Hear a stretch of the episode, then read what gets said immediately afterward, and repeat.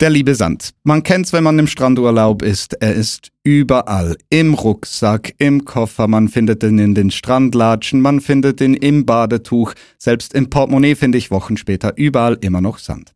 Global gesehen haben wir aber ein ganz anderes Problem. Der Sand verschwindet. Wir müssen reden. Public Eye spricht Klartext. Mein Name ist Nico Meyer, herzlich willkommen bei Wir müssen reden, Public Eye spricht Klartext. Und heute tue ich das mit Julia Marti vom GRID, die äh, Global Research Information Database in Genf. Hallo Julia. Hallo, danke für die Einladung. Sehr schön bist du hier. Vielleicht kurz erklärt, das GRID ist eine Partnerschaft zwischen dem Umweltprogramm der Vereinten Nationen, dem Bundesamt für Umwelt und der Universität Genf und vereinfacht gesagt, ähm, sammelt ihr Daten und macht die zu Informationen, damit Entscheidungsprozesse halt wirklich gerade bei Umweltfragen unterstützt werden können. Und dabei arbeitet ihr logischerweise dann auch zum Sand. Und hier wieder die Einstiegsfrage, wieso verschwindet denn der Sand? Sand ist in unserer Gesellschaft omnipräsent. Wir sind uns dessen vielleicht nicht unbedingt bewusst, aber in vielen verschiedenen Nutzungen haben wir Sand äh, um uns herum, beispielsweise in den Straßen oder auf den Brücken oder eben den Tunnels, eben über die wir uns fortbewegen, die Wände, die um uns herum sind, die Fenster, durch die wir schauen, aber auch in Kosmetik oder Elektronik, wie zum Beispiel den Mikroprozessoren der Computer. Mhm. Und äh, wir haben einen enormen Hunger nach Sand. Wir konsumieren 50 äh, Milliarden Tonnen Sand und Kies pro Jahr. Das macht 18 Kilogramm pro Bewohner der Erde pro Tag. Wow. Und ähm, deshalb muss man auch sagen, dass äh, dieser Sand auch irgendwo herkommen muss.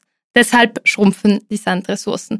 Und um sich das bildlich vorzustellen, kann man auch äh, eine, sich eine Mauer vorstellen, die 27 Meter hoch ist, 27 Meter breit und um den ganzen Äquator geht. Und das sind 50 Milliarden Tonnen. Das sind gigantische Mengen Sand, die hier verbaut werden und das fällt eben auch auf, auch bei den Vereinten Nationen und ihr habt dafür ein Mandat bekommen. Ähm, was sollt ihr denn genau tun? Seit 2009 arbeitet äh, das GRID zu diesem Thema und es geht darum, Aufmerksamkeit für diese Problematik ähm, zu erlangen, weil ähm, man sieht es als banales Baumaterial an, aber eigentlich ist es eine strategische Ressource. Und es ist wichtig für Infrastruktur, also die menschliche Infrastruktur, aber auch für Ökosysteme.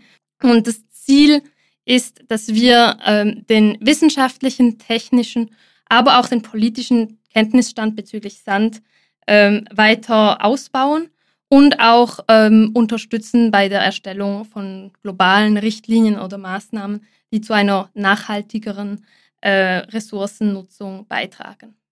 Wenn wir über das Verschwinden des Sandes reden, das mag ein Stück weit eine naive Vorstellung sein, aber ich dachte zuerst an Wüsten. Ich habe Berichte gelesen, dass ganze Dörfer von Dünen verschluckt werden, Landstriche versanden, wir haben gigantische Flächen an Wüste, das ist nur Sand. Ähm, dabei dachte ich, ja, dann haben wir doch eigentlich gar kein Problem mit dieser Sandgewinnung ähm, habe mich dann eingelesen und auch eingeschaut, zum Beispiel eine Doku von Arte, die nennt sich Sand, die neue Umweltzeitbombe und darin wurde mir gezeigt, äh, ich lag nicht richtig. Schauen wir vielleicht einen kurzen Ausschnitt an. Wüstensand ist für den Bau künstlicher Inseln nicht geeignet. Warum? Weil diese Sandkörner vom Wind umhergeblasen werden und dadurch sehr rund und glatt sind. Werden sie für den Bau einer Insel verwendet, halten sie nicht zusammen. Dafür braucht man kantige Sandkörner mit einer raueren Oberfläche, die ganz natürlich aneinander haften bleiben. Der Reichtum an Wüstensand ist also für jegliche Bauvorhaben völlig nutzlos. Meeressand dagegen haftet zwar perfekt zusammen, ist aber nicht unerschöpflich, wie die bittere Erfahrung in Dubai zeigt. Sand ist keine nachhaltige Ressource. Wir sehen, Sand ist keine nachhaltige Ressource und im Video wurde auch gesprochen über den Bau ähm, von künstlichen Inseln. Gemeint war dabei auch die Jumeirah-Palme vor Dubai, einer Wüstenstadt, also mit sehr viel Sand im Rücken eigentlich, aber eben zum Bau ist dieser Sand dann nicht geeignet. Aber das sind ja gigantische Mengen an Sand, die da verbaut wurden. Wo kommen die denn her? Ja, also es ist schon etwas kontraintuitiv, wenn jetzt eben so ein, ein Wüstenstaat nicht den Wüstensand brauchen kann, aber er ist zu fein und zu rund, das hält also nicht. Und äh, für die Jumeirah-Palme wurden über 185 Millionen Kubikmeter Sand verbaut und dazu noch äh, Gestein. Also das sind sehr große Mengen. Und diese wurden aus dem Roten Meer ähm, entnommen. Und ähm, da muss man auch sagen, dass für andere Bauvorhaben wie die anderen Palmen noch weitere Sandmengen gebraucht werden, aber auch für die Wolkenkratzer, wie zum Beispiel Burj Khalifa. Und da wurde beispielsweise Sand aus Australien importiert. Oh, wow. Ja, und ähm, man sieht aber auch, dass die ganze Landgewinnung, also um die Fläche eines Staates zu vergrößern, auch von anderen äh, Ländern praktiziert wird, beispielsweise von Singapur. Singapur hat äh, seit den 70er Jahren 23 Prozent äh, Fläche auf dem Meer gewonnen. Und da kommen die Sandimporte meistens aus den Nachbarsländern, also äh, Thailand, Kambodscha, Indonesien. Und das hat dort auch Auswirkungen. In, in Indonesien sind beispielsweise 15 bis 20 Inseln verschwunden in den letzten äh, Jahrzehnten. Und ähm, das hat Auswirkungen, weil die exklusive Wirtschaftszone, die wird von der Küste berechnet. Und das heißt, wenn plötzlich eine Insel wegfällt, reduziert sich diese Wirtschaftszone dann auch wieder und da hat man dann nicht mehr Anspruch auf die Ressourcen dieser Zone, also Fische zum Beispiel. Mhm. Und gerade für solche Länder ist das auch problematisch. Mhm. Du hast jetzt gerade ein paar schöne Beispiele genannt, aber wenn wir es global anschauen, also halt wirklich auf der ganzen Welt, wo werden denn die meisten ähm, Sandgebiete ähm, abgebaut, sei es an Land oder im Wasser? Wo kommt der Sand her und vielleicht auch, wie wird er hauptsächlich abgebaut? Man kann nicht sagen, dass jetzt in einer Region spezifisch viel Sand abgebaut wird, weil gebaut wird überall und das heißt, Sand wird auch überall abgebaut. Und da Sand und Kies relativ äh, schwere Ressourcen sind, sind auch die Transportwege, die müssen kurz sein, weil sonst fällt das sehr schnell wirtschaftlich ins Gewicht und wird zu teuer. Das heißt, ähm, Sandabbau gibt es auf der ganzen Welt und dann kann man aber verschiedene Arten von Sandabbau unterscheiden. Da gibt es ähm, der statische Sandabbau, also in statischen Ressourcen oder in dynamischen Ressourcen.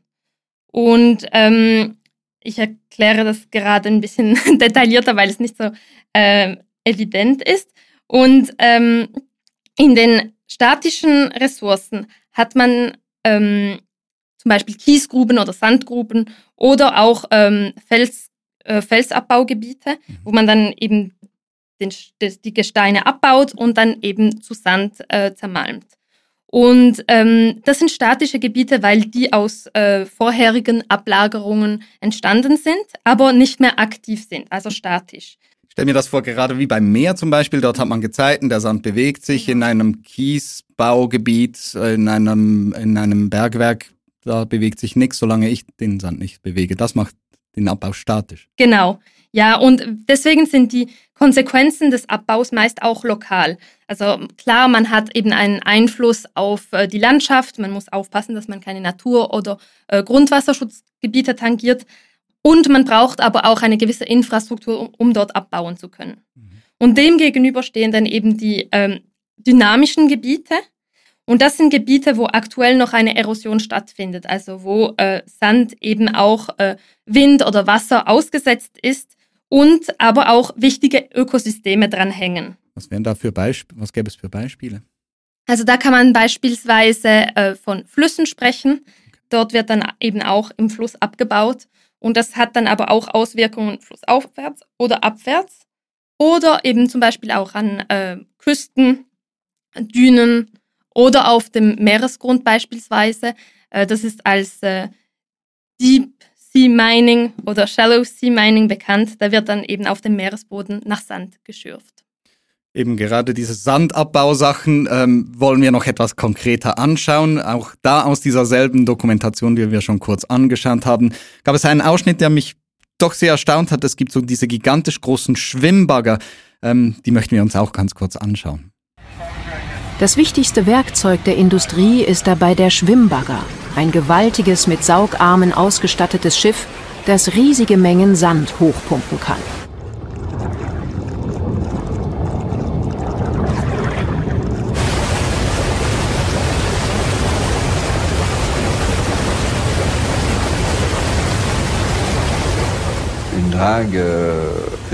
Ein Schwimmbagger kann zwischen 4 und 400.000 Kubikmeter pro Tag gewinnen. Das hängt vom Typ der Maschine und vom Standort ab. Ein einziges Schiff. Genau.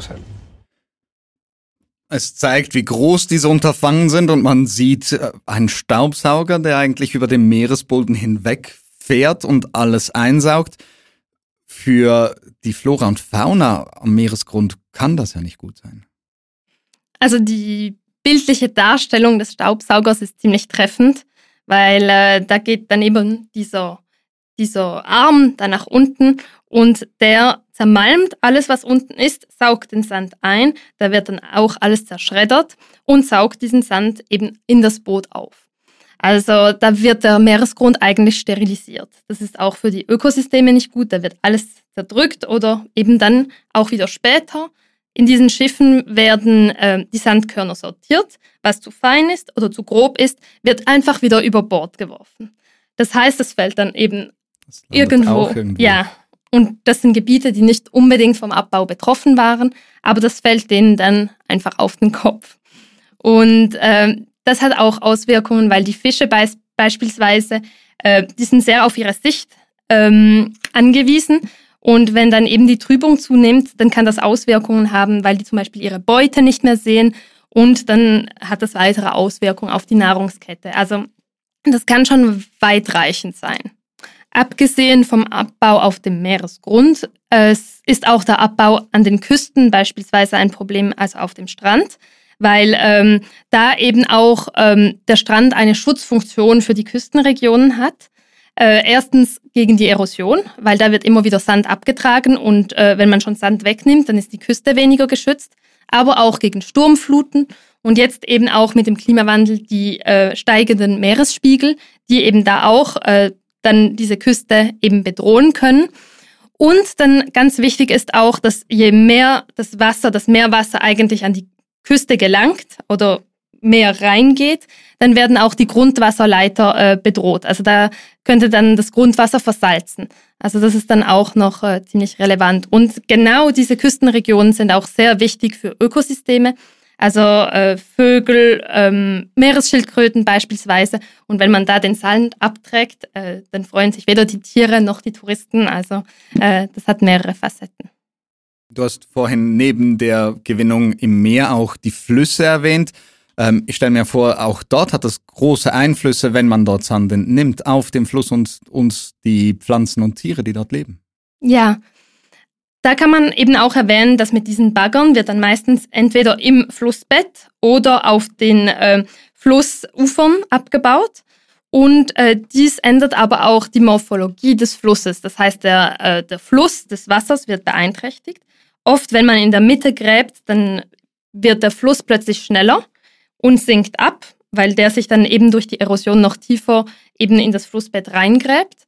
Sand wird eben auch noch weggespült und das hat dann Auswirkungen auf äh, eben die ganze Vegetation, die dort ist, weil die Grundwasserspiegel können dann eben auch runter, äh, eben runtergehen, weil der, der Wasserpegel weiter unten ist.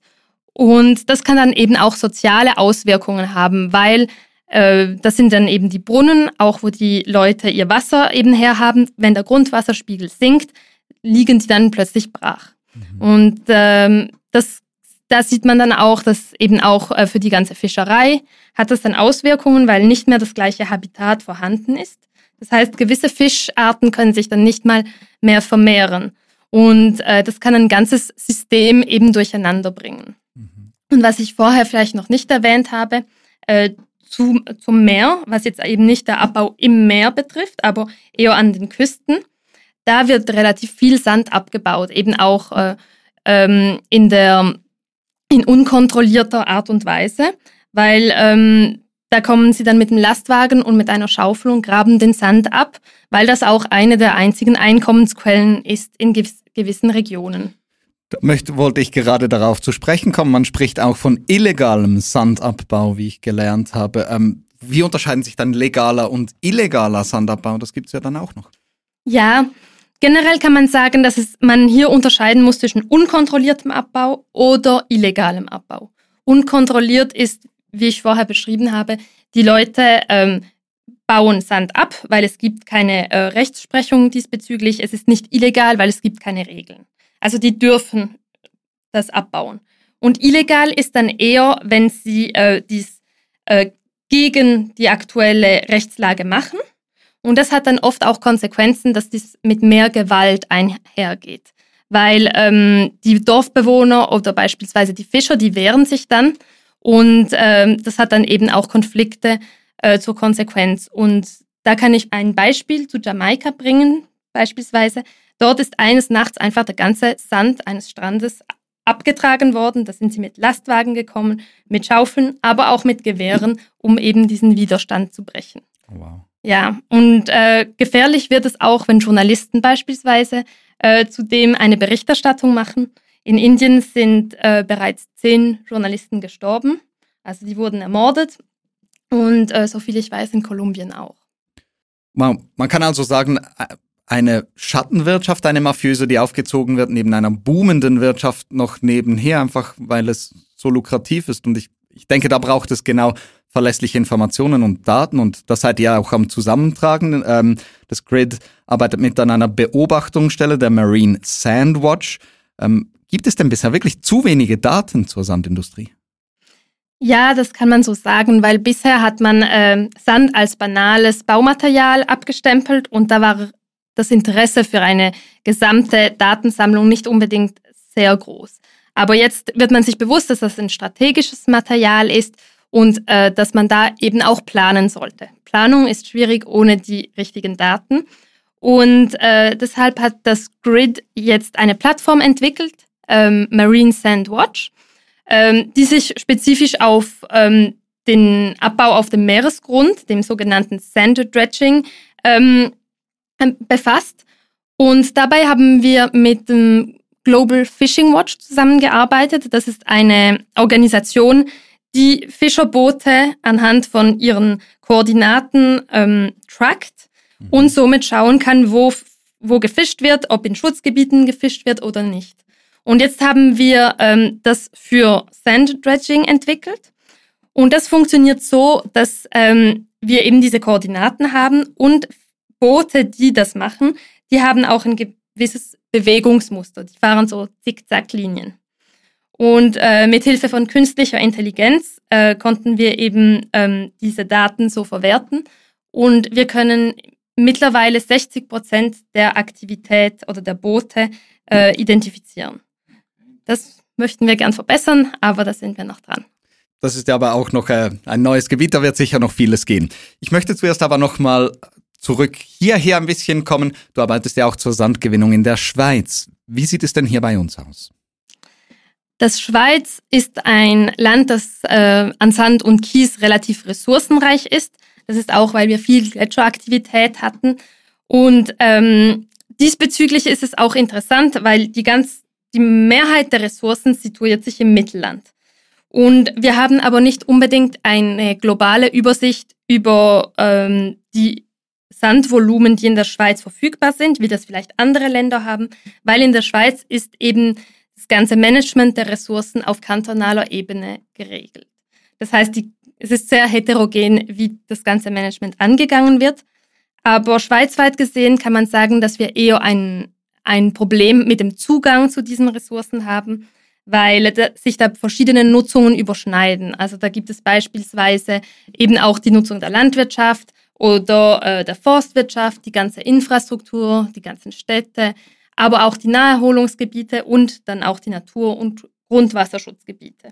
Also da muss man schon sagen, dass äh, man nicht alle Ressourcen, die wir haben, auch wirklich nutzen kann.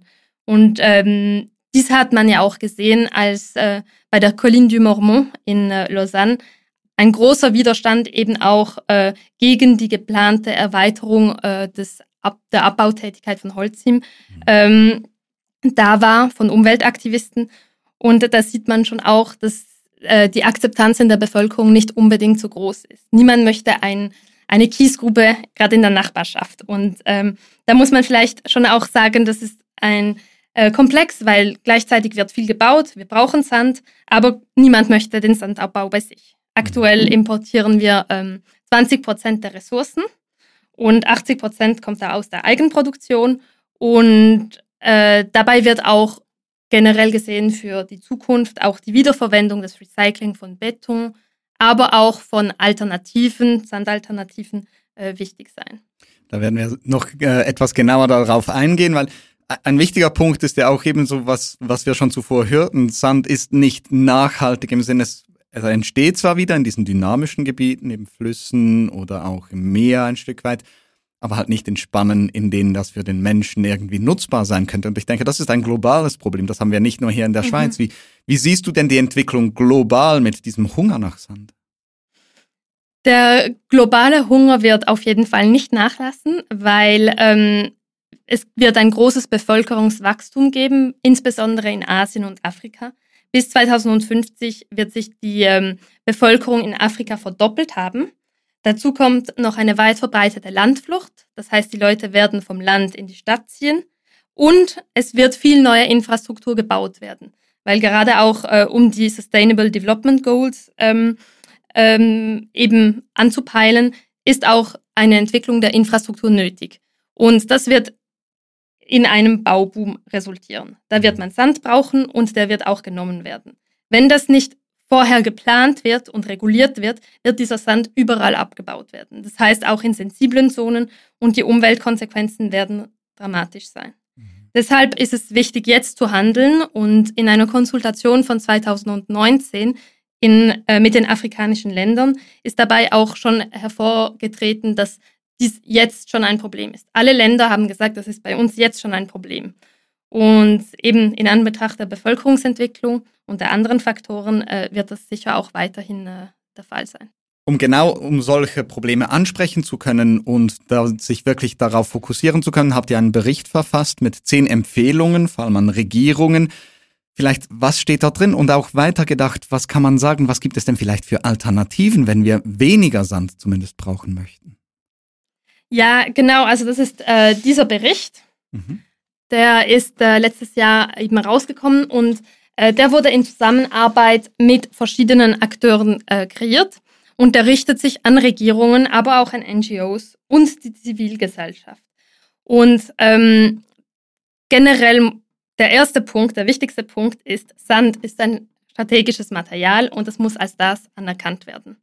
Weil beispielsweise mit, äh, wenn jetzt ein Staat Konzessionen ähm, vergibt, dann ist es auch möglich, die nötige Infrastruktur äh, zu tätigen, weil das sind große Investitionen. Und dann kann man eben auch besser abbauen in diesen Sand- und Kiesgruben. Mhm. Wenn man das nicht macht, dann wird sich dieser ganze Sandabbau auf die einfach zugänglichen äh, Gebiete äh, beschränken und dort sind dann die Umweltauswirkungen auch größer. Und äh, generell heißt es, dass man auch mit der lokalen Bevölkerung schauen müsste, weil die wissen meistens am besten, was auch äh, die weiteren Auswirkungen sind auf die Umwelt etc. Und man kann auch sagen, dass da eine Interessensabwägung geschehen muss. Was mhm. sind die sozialen und wirtschaftlichen Konsequenzen und welches sind die um, auch in der, im Bereich Umwelt und welches ist der wirtschaftliche Benefit, den wir jetzt vom Abbau haben. Also dass man das auch äh, ein bisschen ins Gleichgewicht bringt. Vielleicht noch die zweite Nachfrage, was können wir tun, um weniger Sand zu brauchen? Was gibt es für Alternativen? Wo können wir hin? Also generell kann man sagen, dass man ähm, die, den ganzen Konsum reduzieren sollte, dass man eben vielleicht auch zweimal nachdenken müsste, ob braucht es jetzt das Infrastrukturobjekt, können wir das optimieren, vielleicht auch alte Gebäude oder ältere Gebäude länger nutzen, nicht unbedingt sofort neu bauen, eher reparieren. Äh, dann, wenn man äh, eben weitergeht und ein Gebäude vielleicht abbricht, dass man das auch alles recycelt und dann andere alternative Baustoffe braucht. Jetzt kann ich gerade das Beispiel der Schweiz bringen. Da haben wir beispielsweise ein Projekt zum KVA-Schlackensand. Also Kehrichtverbrennungsanlagen, genau. Schlacke. Ja. Schönes Wort. und äh, da wäre das Ziel, dass man ähm, die Metalle eigentlich aus diesen diesen Resten, diesen Abfallresten entnimmt, diese wiederverwenden kann und nachher äh, die Reste waschen würde, eben behandeln würde und diese als Sand für die Betonproduktion brauchen könnte. Mhm. Weil aktuell wird diese KVA-Schlacke in Deponien abgelagert, das heißt, es wird nicht genutzt, es braucht viel Platz. Beispielsweise die Westschweizer Kantone haben fast keinen Platz mehr in den Deponien.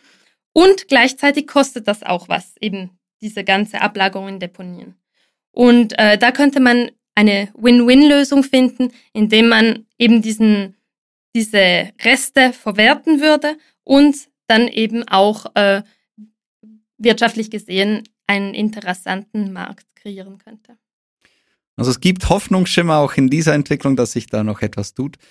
Wir sind bereits am Ende dieser Episode. Danke herzlichst, Julia Marti, für die sehr spannenden Einblicke in deine Arbeit. Es äh, hat mich wirklich sehr gefreut. Vielen Dank. Ja, und wenn du mehr zum Thema Sand und dem Verschwinden des Sandes erfahren möchtest, dann klick doch auf die Beschreibung dieser Episode. Dort findest du unter anderem einen Link zur erwähnten Dokumentation, aber auch zur Marine Sandwatch Plattform, die äh, neu ins Leben gerufen wurde, sowie auch ein Link zum Report des Grid. In diesem Sinne, danke herzlich. Wir müssen reden. Public Eye spricht Klartext.